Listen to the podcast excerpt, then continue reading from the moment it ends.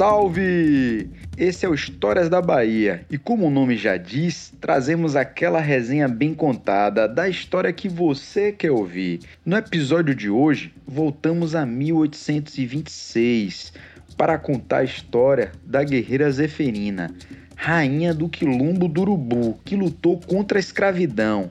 A história de Zeferina ainda é pouco conhecida pelo grande público, mas vamos adentrá-la com a preciosa colaboração da professora Viviane Bandeira. E para contemporaneizar, contamos ainda com Cassileide Bonfim, uma das líderes comunitárias do conjunto habitacional, que leva o nome da chefe quilombola. Mas antes, tenho que me apresentar. Meu nome é Murilo Melo, sou pesquisador e professor de História. Nosso projeto é produzido pela agência Dindom e conta com o apoio da DCB Cimento e da rede Salvador Meu Amor. Se você gostou e quer nos ajudar a manter a proposta no ar, acesse a página Histórias da Bahia no site Abacaxi e faça sua colaboração. Para quem não conhece essa história, Zeferina nasce em Angola, Angola, país africano. Mas na época em que ela nasceu, Angola não era formatado em país, ainda não tinha acontecido a formação dos estados nacionais em África. Angola era dividida em várias nações e não era um país unificado e tampouco era um país. Essa formatação de Angola enquanto país só vai se dar na idade contemporânea, no século XX, a partir desse processo de descolonização dos países africanos, né? E ela nasce em uma das nações ao sul de Angola. Ela vem de Angola junto com sua mãe Amália e chega em Salvador na primeira metade do século XIX. Ela chega criança, né, sob os cuidados da mãe, e aí sofre com toda a travessia através dos navios tumbeiros, né, mais conhecidos como navios negreiros, era tão difícil essa travessia que a mortandade era tão grande que os tubarões sabiam que aqueles navios, que aquelas embarcações iriam, vez ou outra, jogar um corpo. Esse corpo poderia estar doente, ou por tristeza eles se matavam e se jogavam no mar. Os tubarões seguiam porque saberiam que teriam carne para eles. Isso é uma coisa muito mórbida, né? E dentro dessa condição, de escravizada, ela vai sofrer de diversos tipos de violência em vida aqui em Salvador. Violências psicológicas, violências físicas, porque ela carregava estigma de ser mulher, de ser negra e ser escravizada. Então ela recebia aí um preconceito e era qualificada triplamente mas ela sempre se colocou como agente da sua história, como construtora da sua história. Ela era dona de uma personalidade transgressora e vai lutar todos os dias pela sua liberdade, né? Devido a essa coragem que ela possuía e esse poder de articulação, de aglutinar, ela vai organizar índios, escravizados fugidos, libertos, pessoas que viviam à margem da sociedade dessa elite branca e vai fundar o Quilombo do Urubu, que era relativamente pequeno, formado por aproximadamente 50 pessoas. Quem traz mais detalhes é a professora Viviane Bandeira, mestre em História da África, da diáspora e dos povos africanos. Urubu diferencia-se de outros mocambos por ter sido liderado por uma mulher, o que nos ajuda a desmistificar a ideia dos quilombos como locais masculinizados, identificando assim uma diversidade de gênero e étnica existente nesses assentamentos. Na realidade, as mulheres sempre estiveram presentes nos quilombos, mas a historiografia as invisibilizou, sendo fundamental trazer suas narrativas. No Quilombo do Urubu, elas estiveram presentes, inclusive resistindo no combate contra as tropas. Assim como outros quilombos, o do Urubu sobreviveu de pequenos assaltos, economia de subsistência e relações comerciais com taverneiros da época. Ao contrário do que se pensa, muitos mocambos estabeleciam relações comerciais com a sociedade escravocrata. Flávio Gomes, em seu estudo, remete a essa questão, sinalizando que muitos quilombos ficavam próximos aos centros e comercializavam com os taverneiros, desconstruindo esses espaços como isolados no meio do mato. Não podemos analisar esses assentamentos tomando como base apenas o Quilombo dos Palmares. Cada um apresenta suas especificidades. Para quem não sabe onde é o Quilombo do Urubu, ele é localizado no atual bairro de Pirajá. O bairro de Pirajá é um importante bairro de Salvador que na época ficava afastado do centro, porque Salvador quase que se resumia à freguesia da Sé, onde hoje está o Pelourinho. Veja que eu salientei aí o nome freguesia, não chamei bairro bairro é uma constituição muito mais moderna.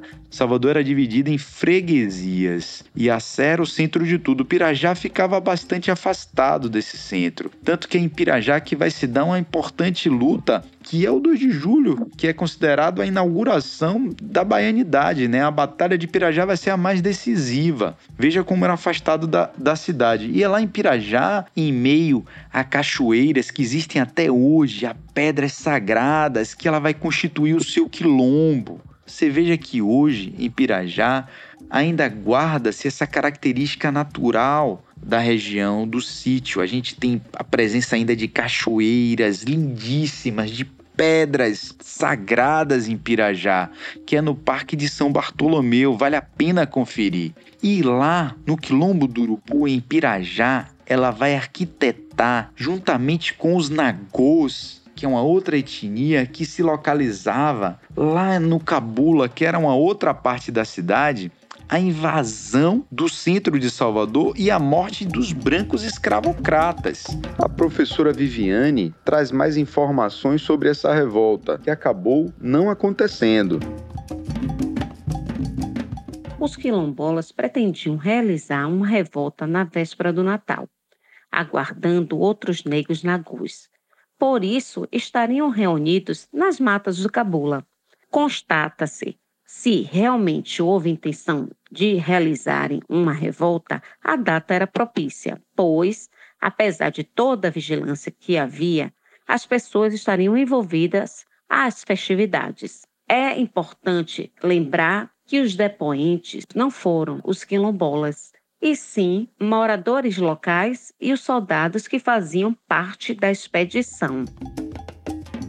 Qual era o objetivo dela e das pessoas que ela conseguiu articular? Construir uma liberdade plena para o seu povo. Mas mesmo em desvantagem, porque ela tinha um número reduzido de pessoas, ela e a tropa dela não vai desistir da luta, é, empunhando flecha e, e arco ela vai guerrear contra os brancos que ela vai se deparar nas matas ainda antes de chegar na cidade, ela vai ser interceptada. Ela vai ser capturada devido à fragilidade do seu bando, devido ao número reduzido, né? As tropas que vieram do centro da cidade contavam com um número maior de pessoas, com maior investimento do Estado. Mas antes desse confronto final, há uma série de acontecimentos que funcionou como estopim para a ação das autoridades da época. No dia 16 de dezembro de 1826, os quilombolas foram a matas do Cabula e assaltaram alguns moradores e pessoas que passavam no local, sequestrando uma família de lavradores. Tudo indica que essa família teria visto os quilombolas carregando farinha e bolachas, fruto de um roubo mal sucedido. Então, para não serem denunciados, os quilombolas os atacaram.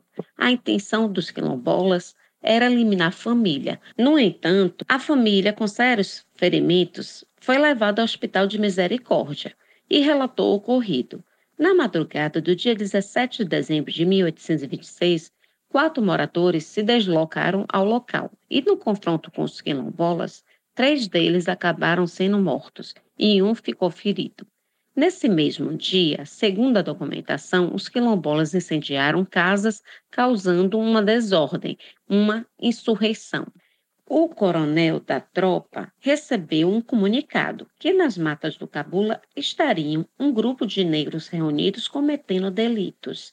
Então, encaminhou logo depois uma frota ao local, com mais ou menos 25 soldados. Ao chegarem lá, se depararam com um grupo da polícia, em torno de 12 homens, e havia outro grupo com um sargento, mas não se sabe ao certo o quantitativo. O agrupamento resolveu trabalhar juntos. Na expedição, os quilombolas foram emboscados. O que chama a atenção do comandante é que, mesmo em desvantagem, Eles resistiram o tempo todo. E uma negra chamada Zeferina entoava o grito: Morra, branco, viva, negro, incitando seus demais companheiros. Para controlar a situação, um soldado utilizou arma de fogo dispersando os quilombolas. Nessa devassa, alguns quilombolas foram presos e Zeferina, a líder do Mocambo, foi aprisionada com arco e flecha na mão e levada junto com seus companheiros ao Forte Mar, atualmente Forte de São Marcelo, onde foi sentenciada a trabalhos forçados. Os que eram escravos foram devolvidos aos seus senhores, outros mortos e alguns conseguiram fugir. Mesmo derrotada no campo de batalha, a guerreira deixou um legado importante que continua vivo. O Brasil e principalmente a Bahia, essa Roma negra é formada por várias eferinas. Esse paralelo entre passado e o presente foi recentemente reconhecido na luta de mulheres por uma moradia digna e na criação do conjunto habitacional que foi batizado com o nome da Rainha Quilombola. Quem fala sobre luta e inspiração é uma das líderes comunitárias, Cacileide Bonfim. O que essa guerreira representou na minha vida foi a história de superação, que a história dela foi uma história de lutas e vitórias, porque ela correu atrás de um objetivo. O objetivo dela foi correr atrás da libertação dela, da libertação dos escravos na época foi a gente correr atrás dos nossos objetivos, que é a nossa moradia digna, que foi a isso que me inspirou. A valorização da força feminina e esse encontro do passado com o presente serviu de inspiração para o filme Zeferinas, Guerreiras da Vida, no qual Cassileide é uma das protagonistas. O comando aqui começou com mulheres. Então foi isso que deu início a comunidade Guerreiras Zeferina. Se deu o nome de Guerreiras, porque foram nós, mulheres guerreiras, que lutaram, que vivenciamos muitas situações, que passamos por muitas situações para criar nossos filhos e hoje chegamos aqui.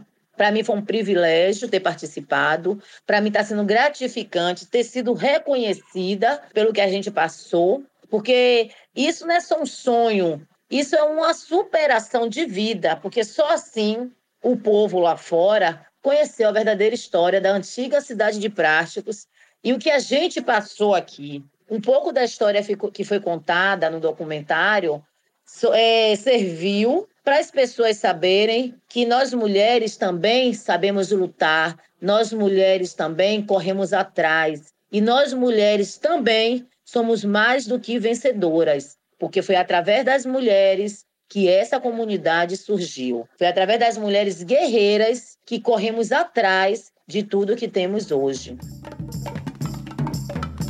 Antes de me despedir, fica aqui a sugestão. O filme Zeferinas, Guerreiras da Vida, dirigido por Márcio Cavalcante, está disponível gratuitamente no YouTube. Vale assistir. E para encerrar, faço aquela convocação. Compartilha com os amigos e segue nossa página no Instagram. Tá afim de ajudar a manter o podcast no ar? Vá lá no site Abacaxi e deixe a sua colaboração. A vocês, nosso muito obrigado e até mais.